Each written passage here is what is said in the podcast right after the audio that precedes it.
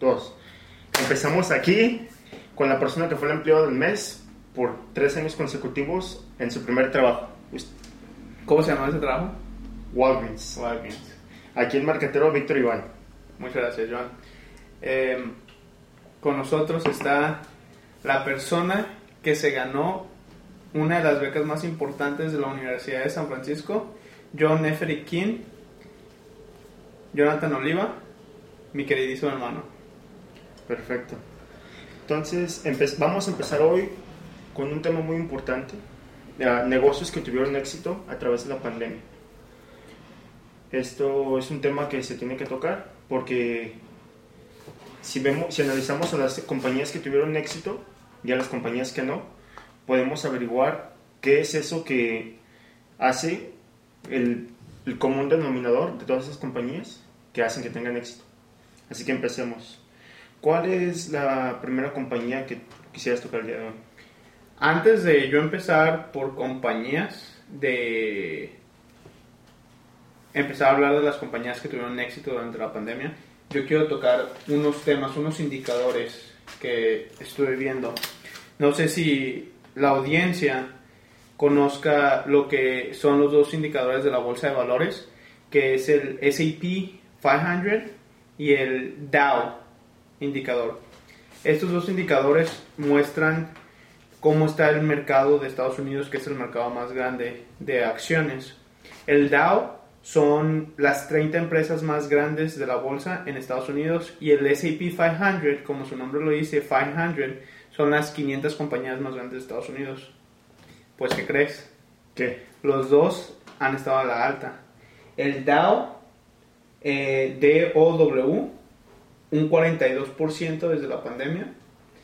Y el S&P 500, un 46%. ¿Y esto no es casualidad? Eso no es casualidad, porque los grandes, las grandes empresas, saben jugar, saben jugar este juego de los negocios. Porque en realidad es un juego. Saben innovar. Y Y innovar y mantenerse, traer eh, punta de lanza en el mercado y siempre ser el líder. Sabes que estoy aquí, ahora la competencia va a seguirme y me muevo acá ya que me alcanzaste. Y están siempre moviéndose un paso y un paso y un paso adelante. Así es. Eso es lo que los hace grandes. Que Le- se mantienen. Sí. Estuve cuando estaba haciendo la investigación para el podcast, me encontré con artículos de Forbes, que los artículos de Forbes leían así. Lo voy a decir en inglés porque esta es la, la- como los, los leí. Stock Market Crash 2020. Welcome to the End Game. De Forbes Magazine. Así que, y en muchos, muchos de estos tipos de, de títulos, nomás para traducirlo, un choque del mercado 2020. Bienvenido al juego final. Suena apocalíptico. Pues sí. Así que en este artículo se hablaba de que ya antes de la pandemia, antes de que pasara, ya se estaba, estábamos prediciendo un, un, Un choque, crash. un mar- market crash. Y lo estaban, tenían años, años diciendo, va a pasar. Va a Es que era pasar". la, gra- era la extensión más grande que había pasado Exact- exactamente. Y, y yo- nosotros sabíamos, la- normalmente en negocios, cuando estás en la escuela, en la escuela, normalmente hay una cosa que se llama el ciclo de negocios.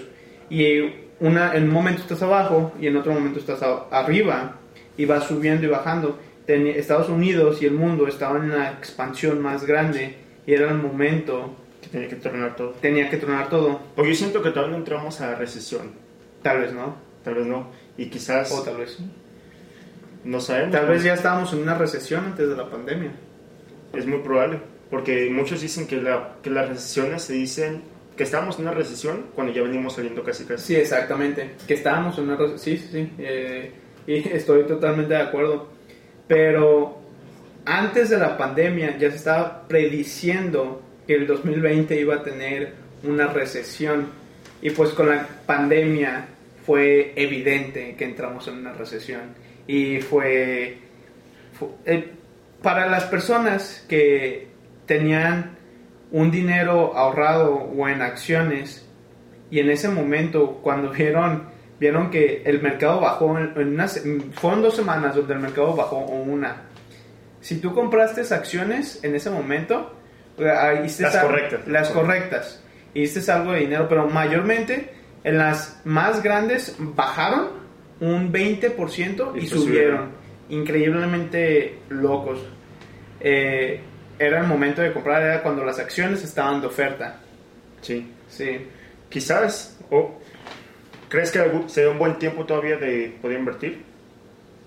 Mm, Es que esto no es las inversiones la- en el momento en que yo las veo, yo no las veo para hacer dinero rápido ni fácil. Es, es, una, es un vehículo de inversión a largo plazo y es especulativo, porque tú no, no, no sabemos qué es lo que va a pasar con el mercado y tal vez con las empresas grandes tengas una idea, pero sigue siendo especulativo. Tú Sí.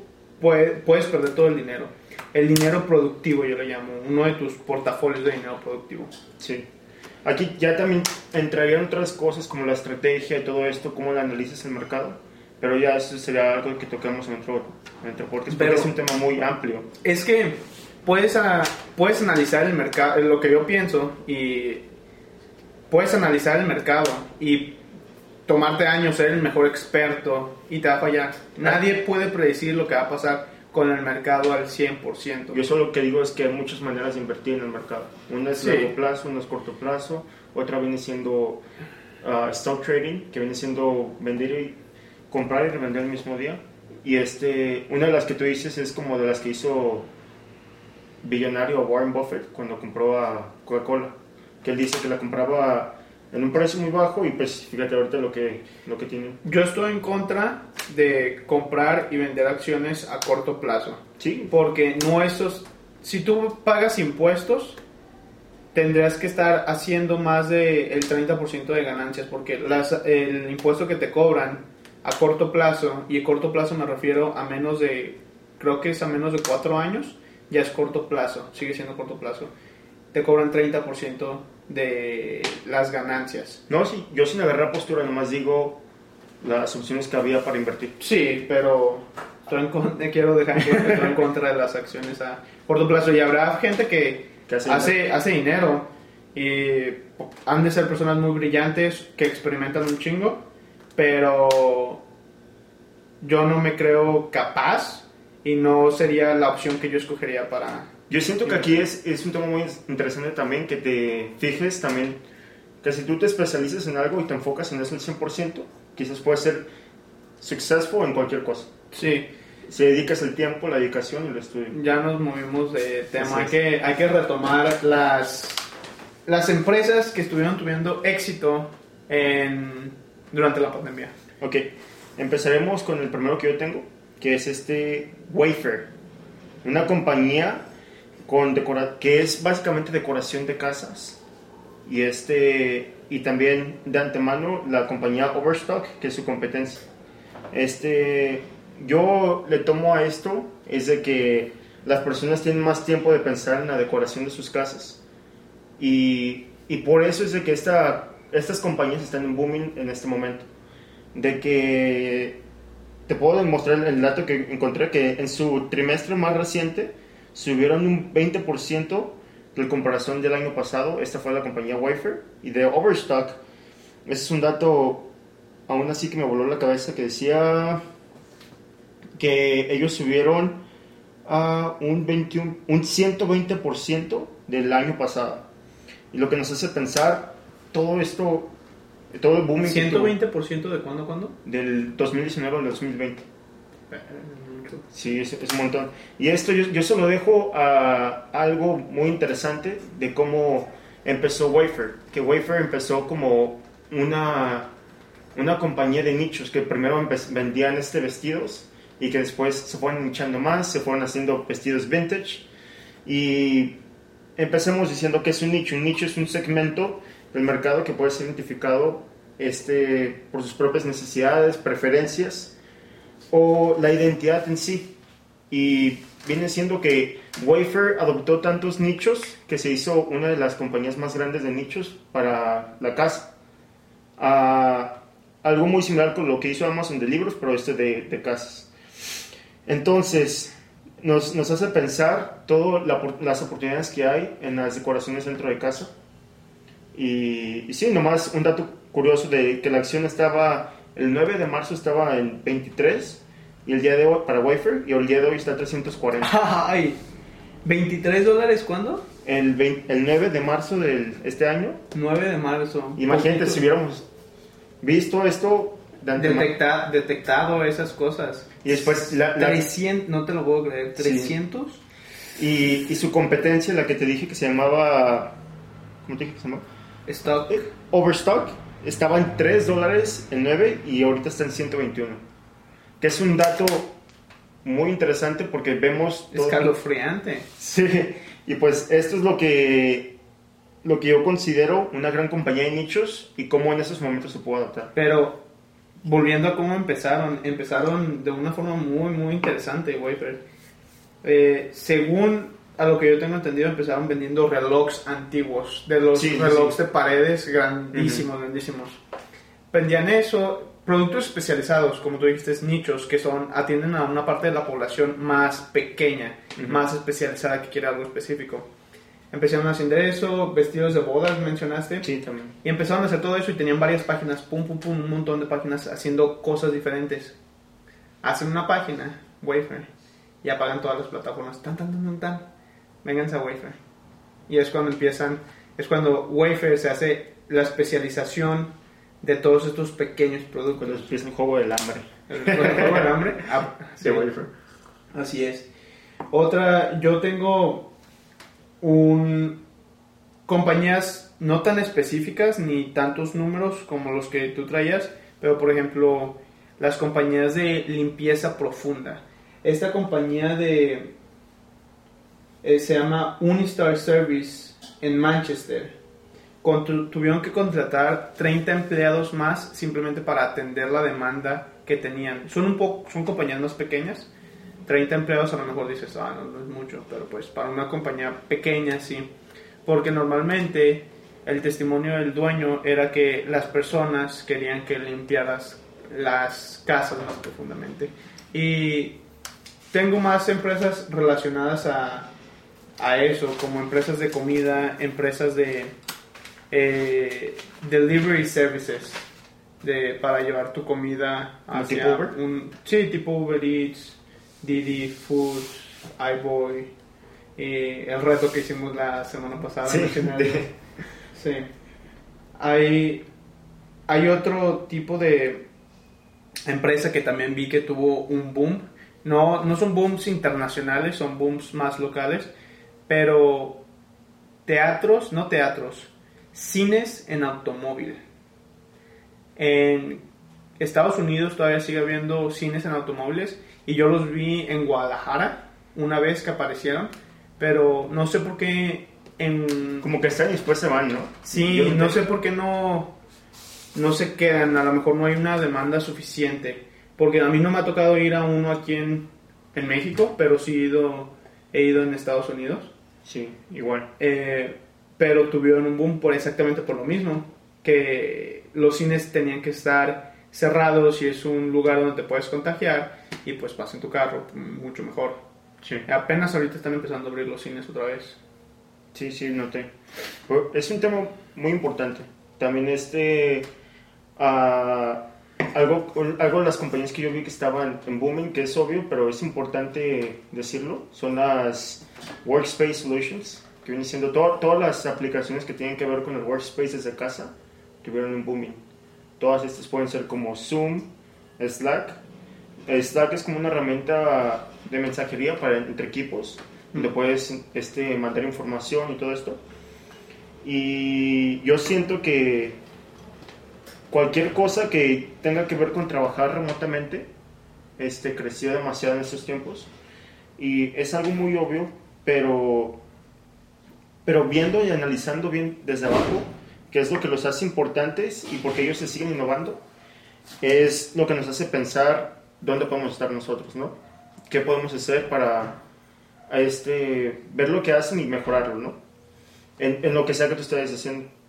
Esto, por ejemplo, la, la acción de Zoom estaba en 130, todas mis referencias son desde el 9 de, de marzo hasta el día de hoy. Ajá.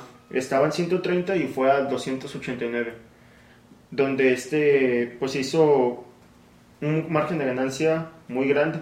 Y aquí es donde yo te hago una pregunta. ¿Consideras que estas, estas compañías deberían adoptarse a, a, a que trabajen remotamente a largo plazo? ¿O tú piensas ¿Cómo? que son... ¿Tú piensas que muchas de estas compañías tenían headquarters y ellos decidieron, pues como las como Google y eso, que trabajan remotamente? ¿Tú piensas que ellos se mantengan trabajando a largo plazo desde casa? Posiblemente. Sí, ya lo había pensado. Ah, había pensado en esa, en pregunta y se la hice a alguien, a una, a un ingeniero, mujer, que fue el caso.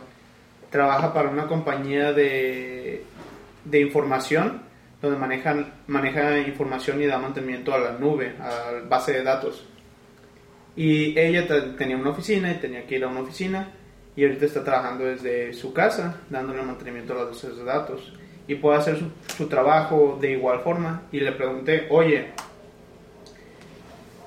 ¿eres más productiva estando en tu casa o en la oficina? Y me dijo, soy más productiva estando en mi casa porque no hablo con mis compañeros y no me distraigo. Puedo trabajar más.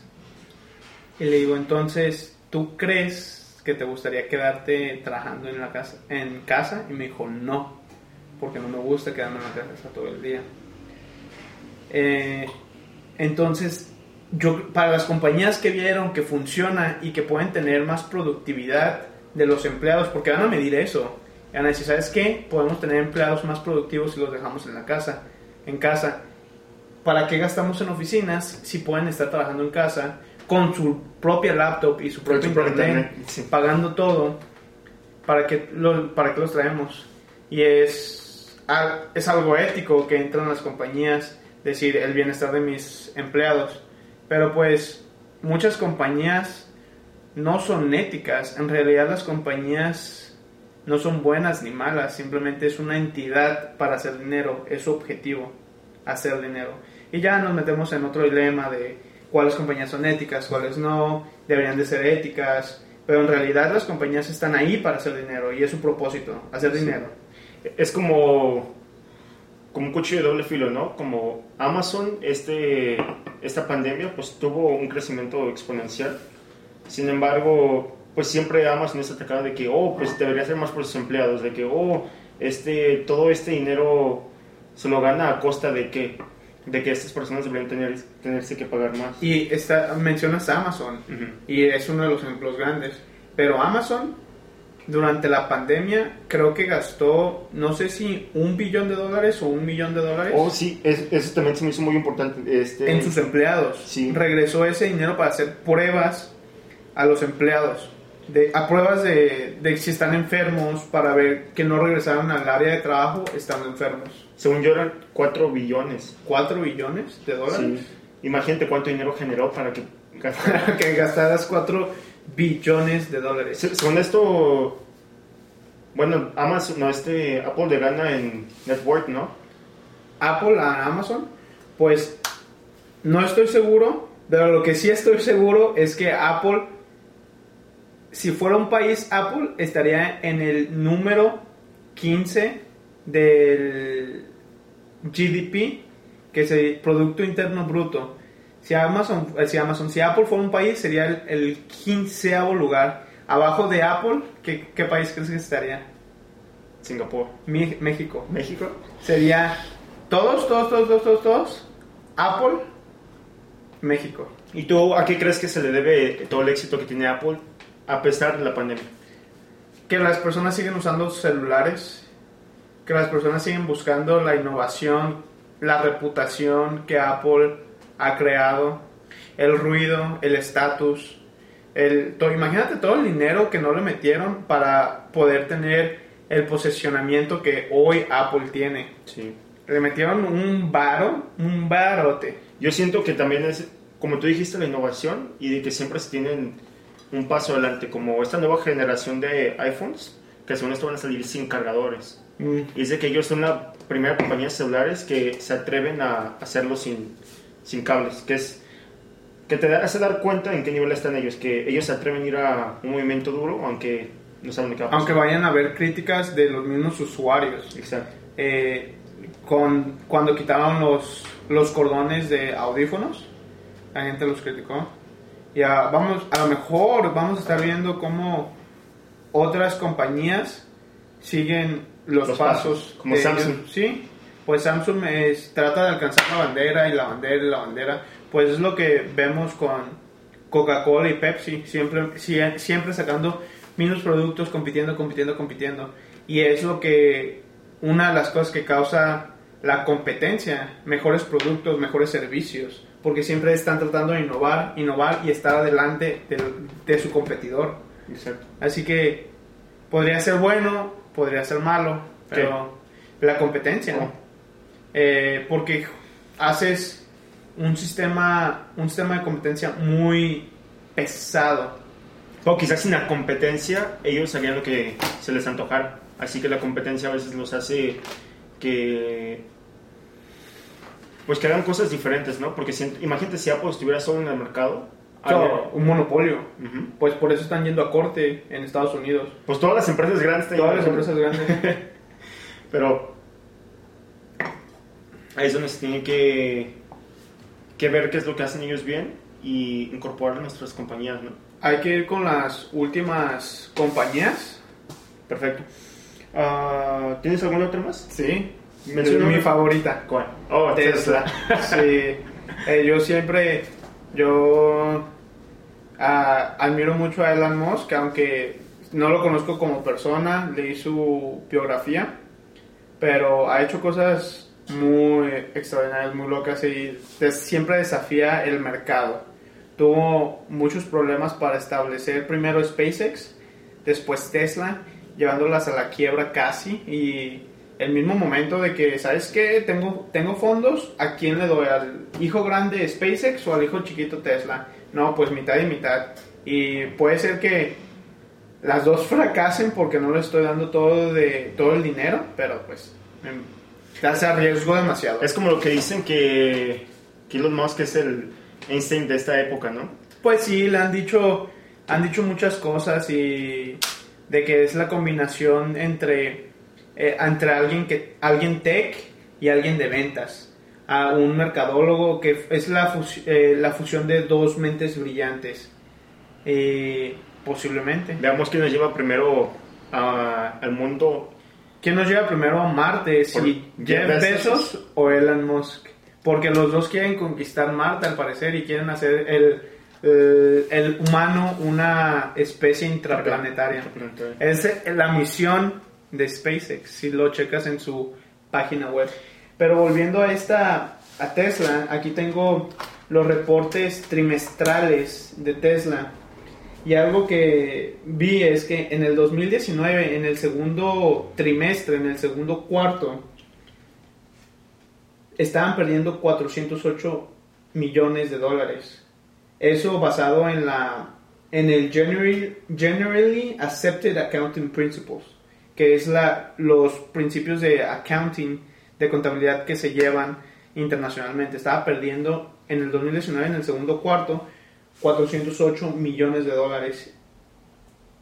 Y en el 2020, segundo cuarto, está ganando 104 millones. Así que fueron de pérdidas en un año a ganancias durante una pandemia y una crisis glo- global. Me acuerdo cuando en mi último semestre de la universidad íbamos, en- íbamos entrando al semestre y las acciones de Tesla estaban 200. 400, 500 dólares. Mitad del semestre 800 y me sorprendí. Dije, y ahorita las acciones están en 2000 dólares. Si no es igual, más caras que las de Amazon. 2000 dólares por acción. Cuando hace unos años, tres años, estaban en 200 dólares. Sí, estaban en mi radar en ese momento, pero no sé por qué no lo hice. Ahí Es, es el, es el miedo que entra y dices, 200 es mucho, pero 2000 es un muchísimo más. ¿Tienes, ¿Tienes otra compañía antes de cerrar ya el podcast de hoy? Ah, solo para mencionarlo, la- todas las compañías de entretenimiento tuvieron un gran boom. No, sí. Este, la- las que tengo en mente son Netflix, como este, a medida de que pasan tanto tiempo en casa, pues optan por ver aplicaciones de streaming y, y que el cine cerró, es donde todas las, las grandes productoras de Hollywood y esto se están enfocando en, en hacer películas con Netflix, ¿no? Sí. Porque este, siento que ese es el juego y si no te metes, pues se quedan atrás. Y, y pues nosotros podemos ver todo, todo lo que hicieron, ¿no? Porque dijeron que agregaron 15.8 millones de suscriptores desde que empezó la pandemia. Y tienen una tasa, tienen una retención muy alta. Creo que llegó un momento Netflix, Netflix que solamente perdía, de cada 100, solamente perdía un suscriptor. Podía retener casi todos. ¿Y tú crees que son por esos mensajitos de que dice, oh, ¿por qué te vas? Es por esos mensajes, por la personalización que tiene. Ujú. Eh, y es cuando, es cuando entra la información. Eh, creo que es el término que se llama datacism, que es hacerle caso y donde la información se convierte casi casi en una religión. Es como lo que hace Amazon, ellos Oh, ah, sí. son muy, muy data driven. No, Ah, data driven, sí. Sí, analizan como toda su información y, o sea, ellos casi no les importa quién eres tú, ellos ven tu información, analizan qué le picas, qué haces, ¿Cuánto tiempo? exacto, y ven todo y de ahí es como ellos hacen sus fondos de venta, ¿no? Sí. Y es muy interesante. Bueno, este, estas son algunas de las compañías que tuvieron éxito durante la pandemia y hay ejemplos infinitos. Claro. Bueno, finitos, pero hay muchísimos ejemplos. Como las compañías de, de juegos, Sí. Nintendo y todas estas. Pero, ¿qué te gustaría dejarle a, a nuestras personas que nos están viendo escuchando? Que tomen como ejemplo las compañías que tuvieron éxito y no de imitar, pero sí de replicar algunas cosas que esas compañías estuvieron haciendo que nosotros en nuestros emprendimientos pudiéramos implementar. Muy correcto. Siento que, que agarremos todo, de todas un poco, veamos qué es lo que hacen, investigar qué es este. Siento que también el éxito tiene que ver del equipo que, que hay detrás de cada compañía, ¿no?